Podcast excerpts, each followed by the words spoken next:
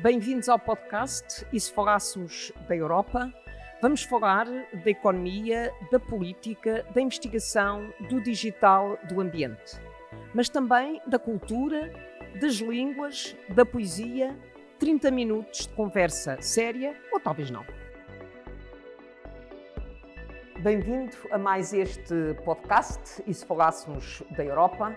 Uh, agradeço a tua presença, Capolas, uh, neste podcast em que vamos debater a dimensão parlamentar da presidência, neste caso da presidência portuguesa da União Europeia. Vamos ficar com máscara, nos tempos que correm é fundamental que todos nos uh, consigamos proteger.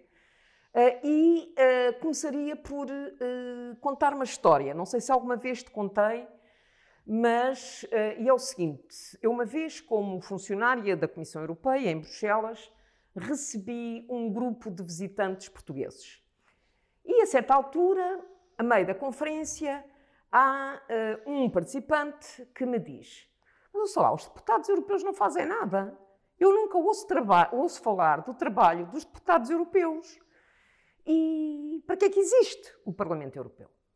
E eu disse: não, está enganado, porque os deputados europeus trabalham muito. E dei-lhe o exemplo. O exemplo do deputado Capolas Santos, que era, na altura, o relator da reforma da PAC. E ser relator da reforma da PAC significa que andaste de país em país a ouvir os diferentes interesses, os interesses franceses, que são diferentes dos portugueses ou dos polacos, e na preparação do teu relatório tenho uma vaga ideia de que recebeste quase 5 mil emendas. E, portanto, o primeiro comentário que te peço é exatamente tu que foste deputado europeu, além de passares pelo governo, és agora deputado no Parlamento, na Assembleia da República, és presidente da Comissão Assuntos Europeus, gostava que comentasses isso. Achas que os cidadãos têm a noção que os deputados europeus não fazem nada? Bem, primeiro que tudo, muito obrigado por este, pelo convite. É um prazer muito grande poder participar neste podcast e felicitar-te pela iniciativa, porque ela é um contributo precisamente para que uh, a Europa chegue mais perto dos cidadãos. Uh, do modo geral, está distante de quem será a culpa dos, política, dos políticos, dos mídias, dos próprios cidadãos, talvez um pouco de todos porque eu constato que uh, a comunicação social, do modo geral, e a portuguesa em particular, não, são muito, não estão muito disponíveis para tratar assuntos europeus, mesmo quando eles assumem uma grande relevância. Como agora na presidência portuguesa da União Europeia. É, é verdade. Eh, eu às vezes eh, procurava uma explicação para isso, porque, como bem disseste, quando fui relator para a reforma da PAC, em 2010, 2011, uh, havia um grande assédio dos jornalistas de alguns Estados-membros. Uh, França, a Alemanha, italianos, irlandeses. Portanto, eram uh, países que seguiam cada pequeno detalhe com grande interesse. A generalidade dos países não seguiam nem os grandes, uh, nem os pequenos, e, como sabes, sem mediatização, a realidade não existe. E, portanto, não sei o que é que podemos fazer para inverter, eh, mas todos nós percebemos que nos dias que correm, a comunicação, de um modo geral, portanto, está muito concentrada no imediatismo. Eh, alguns eh, segmentos dessa comunicação social têm conhecido problemas económicos, sobretudo a imprensa escrita, tem vindo a perder espaço, a perder postos de trabalho e, e reconheço que talvez seja difícil dispor de um corpo de jornalistas que possa abordar temas que alguns deles exigem alguma especialização e algum conhecimento para poderem ser tratados. Uh, mas, uh, como tu bem dizias, uh, é pena porque esse anátema que cai tantas vezes sobre os políticos em geral e sobre os deputados e os eurodeputados em particular, não divulgando muito o teu trabalho, e não quero, não quero retribuir a tua simpatia, mas uh, o trabalho que realizaste nos últimos meses foi um trabalho também de grande envergadura, uh, que também não vi tratado na comunicação social com a expressão que me parecia uh, que fosse justa. mas, de qualquer modo, não deve ser isso que nos deve inibir de deixar de estar motivados e de fazer aquilo que podemos. Pois, porque eu acho que as pessoas não têm a noção. Tu eras o relator do, da, da, reforma da PAC. E as pessoas acho que não têm a noção do que é que significa ter 5 mil emendas. É verdade. 5 mil emendas é muito. É. Uh, num dossiê muito complexo. Como é que se lida com 5 mil emendas a um texto, que é o teu relatório, que é o relatório de um deputado a uma proposta da Comissão Europeia? É verdade, é, é um exercício muito complexo, mas que revela também eh, quão perfeita é a arquitetura institucional da União Europeia e do Parlamento, neste caso em concreto, e sobretudo no momento em que o Parlamento Europeu, em termos de agricultura, assumiu poderes de codecisão com o Tratado de Lisboa. Portanto, o Parlamento Europeu deixou sobre esta matéria tão complexa de emitir um simples parecer não vinculativo para ser uh, um parceiro na decisão em pé de igualdade com o Conselho de Ministros uh, da Agricultura. Lembro-me até que, antes do Tratado de Lisboa, havia quem dissesse que se um dia uh, a PAC for objeto de codecisão, nunca mais haverá uma decisão. E foi possível, e foi possível apesar de, de, um processo que é, é, complexo, tem diversas fases, uh, mas foi possível chegar a boas decisões uh, num processo difícil, que se deve também, em grande parte, ao excelente aparelho técnico de que o Parlamento dispõe. Sim, Eu é dispunha de uma equipa técnica muito reduzida, mas muito motivada e muito qualificada, e depois, naturalmente, que é necessário montar uma estratégia. Essa estratégia passa por identificar quais são as questões essenciais para cada um dos Estados-membros e procurar fazer o trade-off eh, dentro do espaço, Os compromissos, chamados do espaço da razoabilidade, eh, que naturalmente também permitem ir excluindo eh, progressivamente as propostas, digamos, mais radicais e algumas delas, digamos, reinando até o absurdo. E, portanto, trata-se de encontrar esse equilíbrio que não é fácil. Eu lembro-me em algumas questões, enfim, no momento em que esta tónica que felizmente tem vindo a instalar-se com uma preocupação crescente sobre as questões ambientais e a fazer refletir em todas as políticas, mas na política agrícola em particular, essa expressão ambiental. Eu lembro-me que, relativamente a alguns aspectos, tive mais dificuldades em convencer o meu próprio grupo político, ah, sim, sim, o grupo dos é socialistas outra... e democratas, do que o próprio partido de Os Verdes. Ou seja, em algumas questões, os socialistas eram mais verdes que os verdes e era difícil explicar como é que, tendo sido possível uh, convencer sobre determinada proposta de compromisso uh, aqueles que supostamente seriam os mais uh, difíceis de convencer, depois o problema colocava-se dentro da, da, própria casa. Mas é um trabalho, de facto, que envolve. digamos, muita concertação. E, e muita boa vontade, e felizmente encontrei em todas as famílias políticas deputados muito bem preparados e muito disponíveis para contribuir para soluções têm de ser soluções consensuais a aplicar uh, no, no, no, no, concreto, na realidade, num espaço tão amplo como é aquele que vai do Ártico ao Mediterrâneo e do Atlântico ao Mar Negro. Não é? Portanto, onde existem realidades agrícolas, eh, eh, geoclimáticas completamente diferenciadas. Mas por isso é que é preciso fazer essa identificação e, como bem disseste, isso implicou percorrer praticamente a Europa toda, falando com as organizações de agricultores, com os governos, com muitos dos governos regionais uh, e com outras entidades, porque, por exemplo, se para um polaco a sua questão de vida ou de morte eram os pequenos frutos vermelhos, que para um conjunto de outros países não significava eh, nenhuma preocupação. Havia outros países, como é o caso, por exemplo, de Portugal, onde a questão essencial era garantir apoios para uh, a expansão das áreas de regadio, porque de facto o problema da falta de água e a necessidade de gerir com eficiência era a nossa próxima, própria preocup principal preocupação.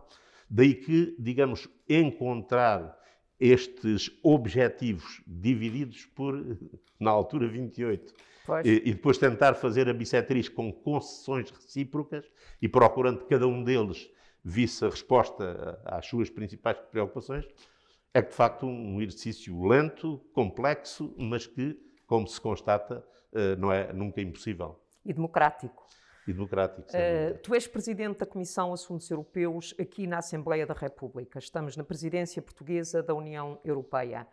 Como é que vês a dimensão parlamentar uh, da presidência? Porque as pessoas muitas vezes têm a noção que a questão da presidência são apenas os governos, mas há uma dimensão parlamentar e era sobre essa dimensão parlamentar que eu gostava que falasses.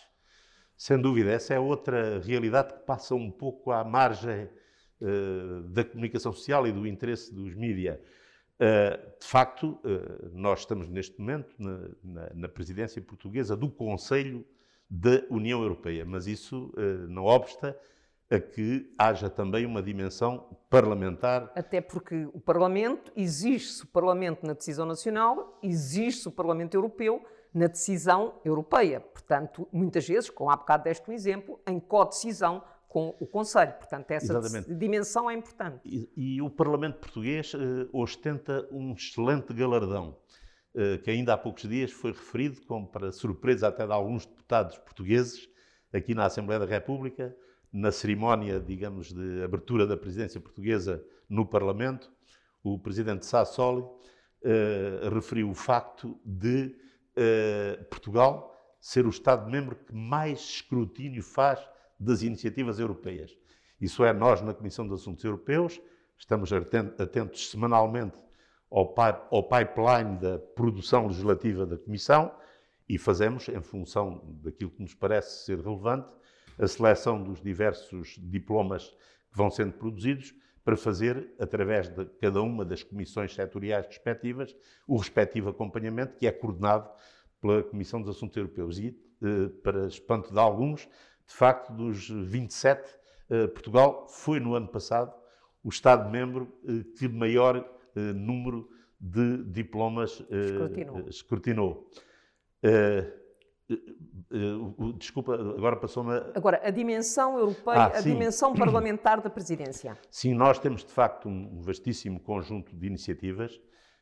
Eu há pouco estive a fazer as contas antes de, de vir para aqui e pude constatar que nós teremos, em média, uma iniciativa em cada 13 dias e que são de diversa ordem, Algumas são, obviamente, atividades regulares no âmbito da COSAC, isto é, a COSAC é a organização que eh, junta os parlamentos nacionais dos 27 Estados-membros. As comissões de assuntos europeus dos parlamentos as, nacionais. As, comissões de assuntos europeus, que em cerca de uma dezena desses Estados-membros, digamos, é a duplicar, porque Exato. se trata de parlamentos Parlamento bicamerais. Uh, e, portanto, uh, envolve à volta de 35 uh, presidentes de Comissão de Assuntos Europeus, que reunimos regularmente. Há sempre um plenário no mês de maio, acontecerá com a presidência portuguesa. Gostaria muito que ele pudesse ser presidencial. nós organizamos as coisas no sentido de ter os dois cenários em aberto. Se a situação não o permitir, continuaremos a trabalhar em videoconferência como estamos feito até agora. Se tivermos alguma abertura até lá, digamos que temos dois cenários alternativos preparados, ou uma reunião só de presidentes das Comissões de Assuntos Europeus, ou uma reunião plenária com as delegações completas, que envolvem uh, seis a sete membros por cada, por cada uma das delegações. Mas, para além dessas reuniões, temos vindo a promover aquilo que chamamos os diálogos com a Comissão, uh, trazendo diversos comissários a reuniões de presidentes das comissões europeias.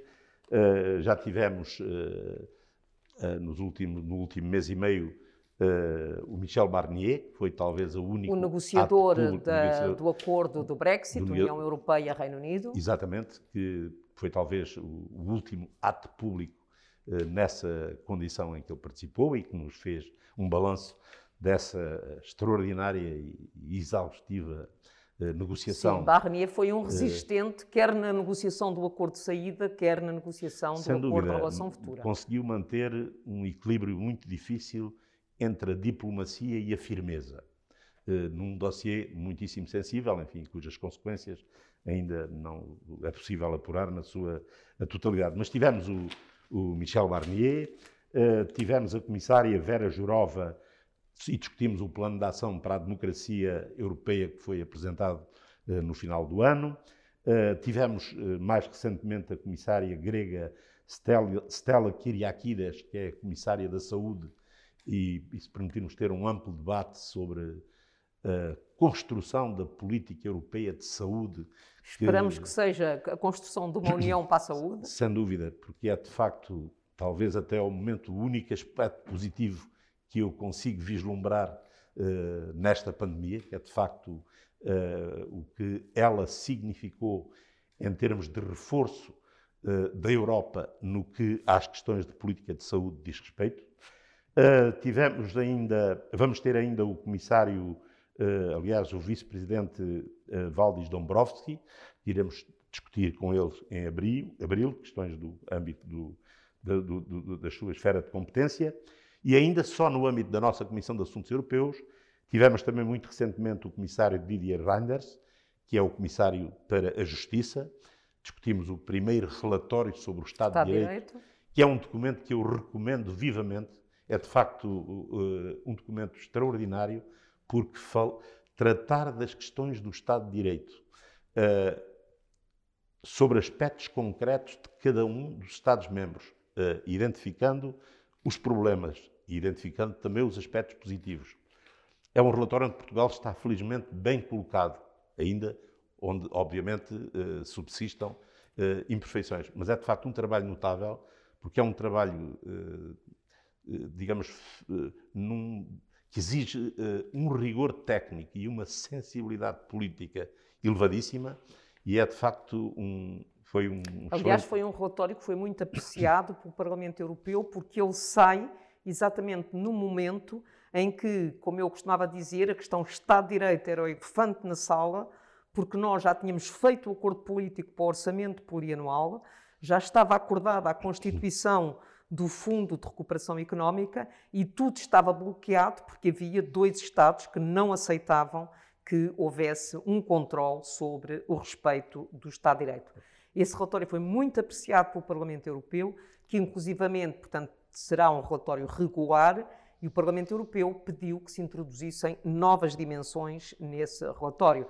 Mas é o reflexo de que, para o Parlamento Europeu, a questão do Estado de Direito é uma questão essencial nos 27 e não num ou noutro Estado-membro, não é esse o objetivo, é de facto compreendermos os, a situação do Estado de Direito em toda a União Europeia. Exatamente, e decordo, foi uma iniciativa desta nova Comissão e este foi o primeiro relatório. Certo. Passaremos a ter anualmente um relatório sobre o tema e penso que vai ser um instrumento e um elemento de pressão muito grande para que as uh, imperfeições que ainda se verificam em todos os Estados-membros, em alguns deles, infelizmente, de forma ainda gritante, uh, possam ser uh, superadas e os valores de Estado de Direito, direitos humanos, democracia, possam estar tão próximos, as proclamações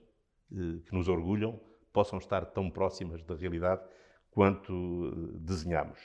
E tivemos ainda, creio que no final da semana passada, eh, uma outra reunião na nossa Comissão de Assuntos Europeus com a vice-presidente a croata Dubravka Suica, que é quem tem no seu pelouro as questões da democracia, da demografia e que tem também a responsabilidade por parte da Comissão no que diz respeito à, à organização da futura Conferência sobre o Futuro da Europa que, como a Margarida sabe melhor do que eu, é uma matéria que tem estado, digamos, eh, bloqueada por questões de natureza organizativa, mas a que também não é estranha a questão da pandemia. Deveria ter sido lançada no Dia da Europa, em 9 de maio do ano passado, ano passado e que, felizmente, a presidência portuguesa já deu uh, passos muito importantes. Já há um consenso no Conselho, que já passou em Coreper, Exatamente. relativamente à, à, à organização, ao topo, digamos assim, uh, dessa conferência. Portanto, vários meses discutiu-se quem seria a personalidade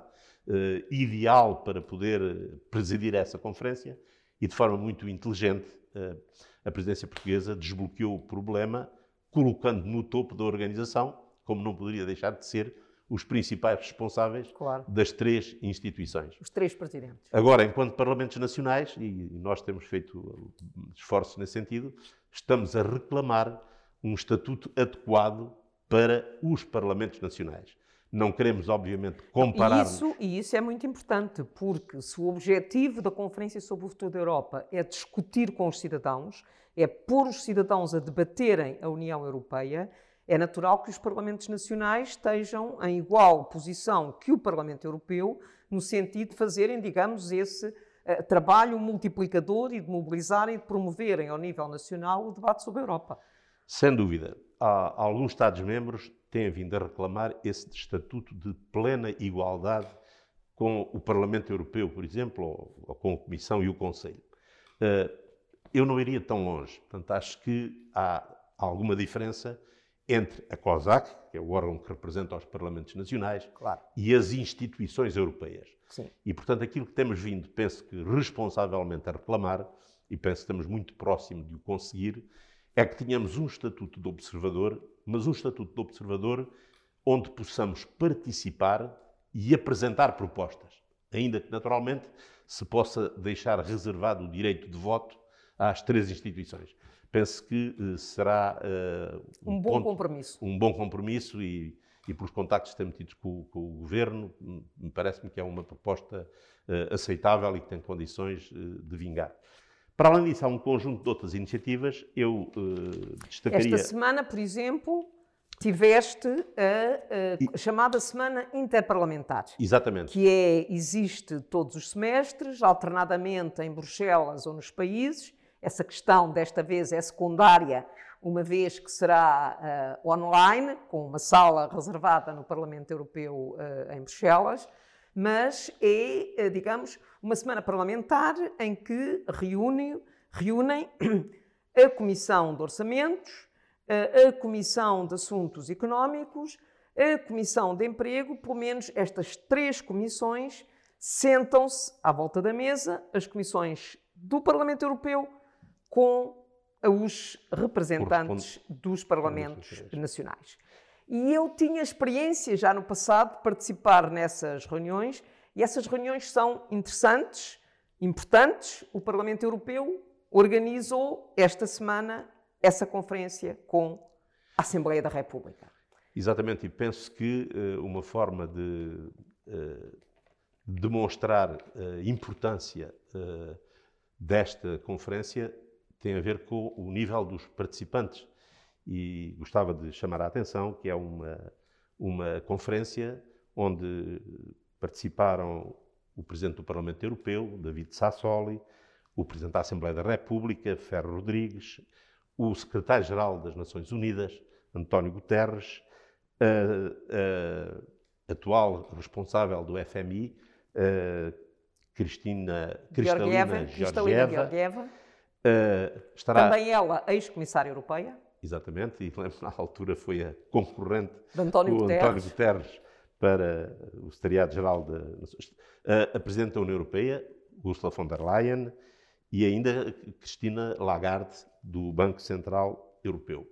A, a delegação portuguesa esteve composta por eh, 14 deputados das comissões que já referiste, são as homólogas às do Parlamento Europeu, e o debate incidiu sobretudo sobre os programas de resiliência e a resposta à crise eh, sanitária E também a questão do e clima, que tem económica, sido. social e as questões climáticas, razão pela qual foi associada igualmente a Comissão do Ambiente. Certo. Eh, para além disso, há um conjunto, eu gostaria de destacar eh, uma outra iniciativa que é também da responsabilidade do nosso Parlamento, que vamos eh, realizar em abril, que é uma conferência de alto nível eh, sobre as migrações e o asilo.